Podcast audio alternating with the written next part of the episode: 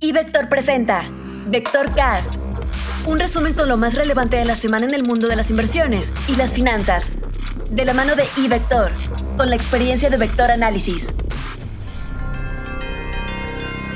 Comentario económico.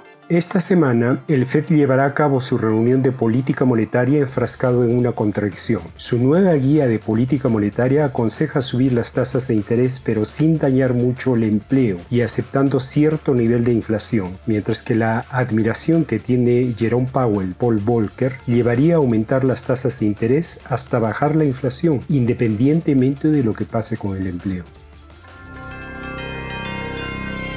Comentario internacional. El PIB en Estados Unidos sorprendió, con una contracción de 1.4% trimestre a trimestre durante el primer trimestre del año, cuando se esperaba un crecimiento de 1.1%. Esto se debió a una disminución en el gasto de inventario y a un importante aumento en las importaciones. El consumo, sin embargo, mostró fuerza. Esta semana esperamos que la Fed alce la tasa de interés en 50 puntos base y que anuncie la reducción de la hoja de balance. Además, esperamos que Powell comente sobre la posibilidad de llevar la tasa de interés a neutral durante este año. También estaremos atentos a información de la nómina no agrícola en Estados Unidos, a los Y esperamos política monetaria en el Reino Unido y Brasil, con alzas a la tasa en ambos casos.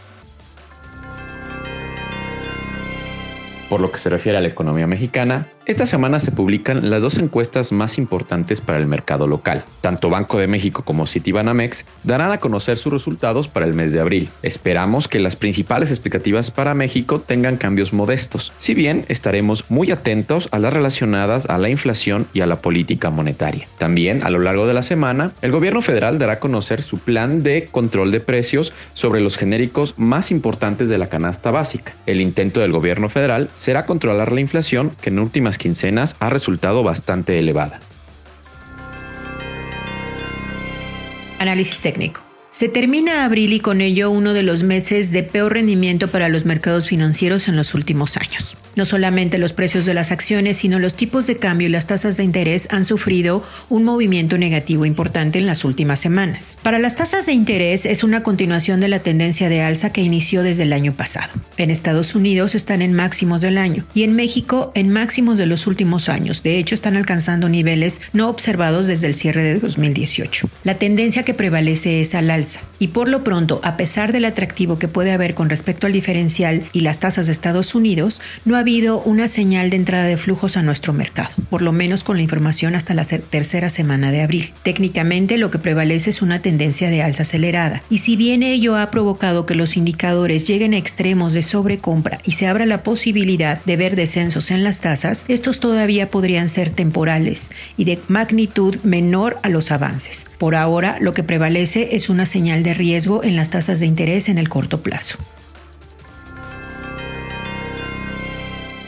En cuanto a renta variable, la temporada de reportes financieros se encuentra cerca de terminar. En Estados Unidos ya han publicado sus resultados trimestrales 275 empresas que forman parte del Standard Poor's 500, las cuales representan el 72.8% del valor de capitalización del índice. En la semana que está por iniciar, se esperan los reportes de otras 164 empresas.